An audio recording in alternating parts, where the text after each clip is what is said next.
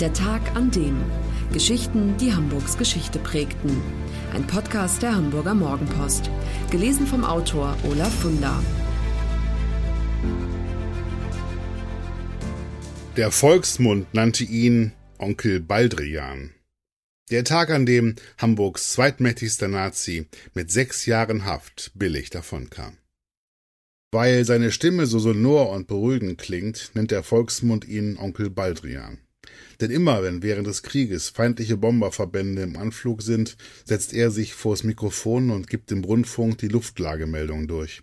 So, liebe Hamburger, nun wird es aber wirklich Zeit, in den Keller zu gehen. So klingt das damals.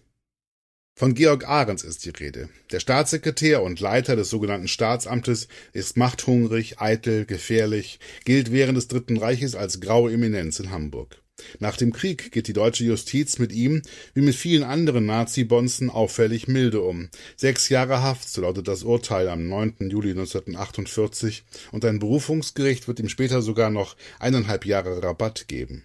Ahrens, der 1930 in die NSDAP eintritt, ist der getreue Paladin von Reichsstatthalter Karl Kaufmann. Mit der Ausweitung von Kaufmanns Machtbefugnissen wird auch Ahrens Position als Stellvertreter immer wichtiger. Es gibt zwar auch noch einen Bürgermeister, nämlich Karl Vincent Krogmann, aber der hat rein repräsentative Befugnisse. Die Leitung der hamburgischen Verwaltung obliegt allein Ahrens. Als er 1948 vor Gericht steht, ist seine Verteidigungsstrategie simpel. Er habe nur seine Pflicht getan, habe sich immer gegen Unrecht stark gemacht. Dass Menschen planmäßig und in großem Umfang wegen ihrer politischen Gesinnung und rassischen Zugehörigkeit eingesperrt wurden, das war ihm angeblich unbekannt. Dass im Stadthaus, dem Gestapo-Hauptquartier, Menschen schwere Folter erlitten, habe er nie gehört. Und dass das Grundstück an der Barmbecker Straße, das er während des Krieges weit unter Einheitswert erwarb, zuvor einer jüdischen Familie gehört hat, das sei ihm völlig neu. Ahrens Märchenstunde.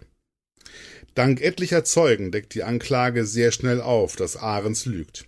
Ahrens Behauptung, das KZ Neuengamme zum ersten Mal gesehen zu haben, als er dort 1945 selbst interniert wurde, wird von einem ehemaligen Insassen widerlegt, der aussagt, er habe Ahrens vor 45 mehrfach dort gesehen. Ehemalige Mitarbeiter aus dem Rathaus berichten, dass Ahrens gefürchtet gewesen sei. Höchstpersönlich habe er 1933 alle missliebigen Personen aus der Verwaltung entfernen lassen. Ahrens sei ein leidenschaftlicher Vorkämpfer der Partei gewesen. Er habe die Gleichschaltung in der Stadt entscheidend vorangetrieben. Nichts sei in Hamburg geschehen, ohne dass Ahrens es wusste. Zum Eklat kommt es, als der Verteidiger sein Plädoyer hält und mit den Worten schließt, das Gericht möge nicht zu grausam zu dem Angeklagten sein. Denn in diesem Moment ertönt aus dem Zuhörerraum demonstrativer Beifall alter Nazi-Anhänger, eine unerhörte Herausforderung der Öffentlichkeit, wie der Gerichtsreporter vom SPD-Blatt Hamburger Echo schreibt. Obwohl Ahrens mit sechs Jahren Gefängnis sehr milde davonkommt, legt er Berufung ein, so dass ein Gericht in Bergedorf seine Strafe im Februar 1949 noch einmal reduziert auf viereinhalb Jahre, wobei drei Jahre und neun Monate durch Internierung und U-Haftzeit als abgesessen gelten. Das kommt fast einem Freispruch gleich.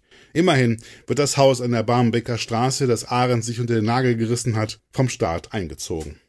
Mit den anderen Bonzen Hamburgs geht die Justiz übrigens noch milder um. Reichsstatthalter Karl Kaufmann wird, obwohl er der mächtigste Nazi im ganz Norddeutschland gewesen ist, nie vor Gericht gestellt. Bürgermeister Karl Vincent Krogmann muss 10.000 Mark Strafe zahlen für Mitgliedschaft in einer verbrecherischen Organisation. Das war's. Kaufmann gehörte in den 50er Jahren zum Naumann-Kreis, der versucht, die FDP zu unterwandern und eine nationale Sammlungsbewegung zu gründen. Er stirbt 1969 als gut situierter Bürger. Krogmann hält durch Rundbriefe, die er in geringer Auflage herstellt, Verbindung zu alten Gesinnungsgenossen. Er stirbt 1971. Georg Ahrens führt nach dem Krieg ein unauffälliges Leben. Er stirbt 1974. Das war der Tag an dem Geschichten, die Hamburgs Geschichte prägten. Eine neue Folge lesen Sie jeden Sonnabend in Ihrer Mopo und hören wöchentlich einen neuen Podcast. Noch mehr Historisches aus Hamburg, wie zum Beispiel das Buch zu dieser Serie oder die Magazine Unser Hamburg, finden Sie auch online in unserem Mopo-Shop unter www.mopo-shop.de.